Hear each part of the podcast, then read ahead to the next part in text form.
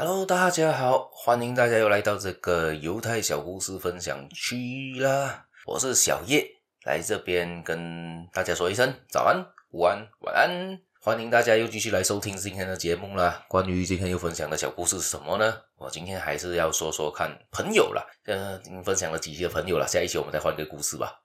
因为今天这期是分享两个比较小段的一个故事啦，哈。因为犹太人呢，他们在从小教育他的孩子里面，会把朋友分成三种。他就会常常跟他的朋友、他的孩子说呢，其实你还呃，你的朋友可以分成三类人。第一种朋友像面包，必须要有的朋友，不可以缺少的朋友，那是第一种。第二种的朋友叫像美味佳肴，好吃，但是不一定需要拥有。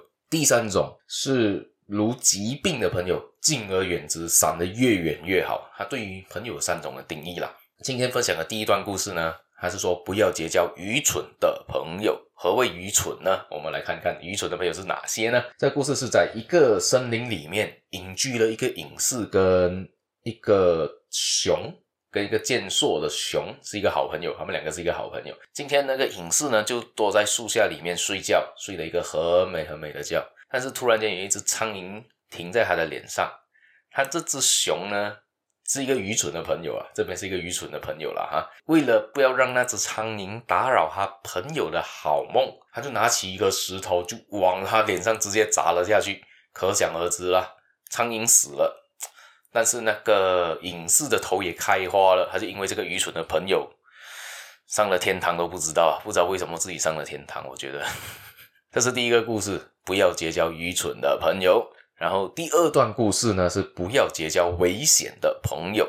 何谓比较危险的朋友呢？这个故事就提到了，是说在一一个地方有一个农夫跟一只蛇成为了好朋友哦。那个农夫每天都邀请那只蛇来他的家玩，诶，他们两个过得很开心。但是他这个农夫发现到，诶，怎么最近我家里我那些亲朋戚友啊，一些。其他朋友都不来找我了呢，因为其他人其实都怕那只蛇嘛，那只蛇很危险的，会不会来咬死他们？他们也不确定啊，所以敬而远之。农夫才发现他结交了一个是危险的朋友，所以 还蛮奇怪的。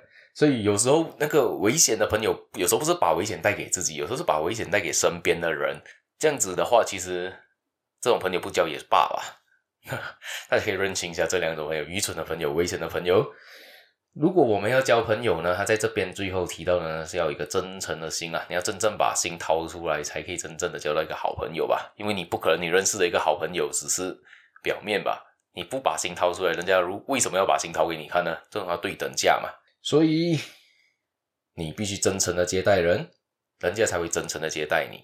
这个就是呃犹太家族对于孩子里面带来的一些寓意啦。他会像那样子交代他的小孩子，要这样子去对待朋友啦。今天的故事有点短，但是我们今天就分享到这一边啦。欢迎大家继续的订阅我，支持我这个节目。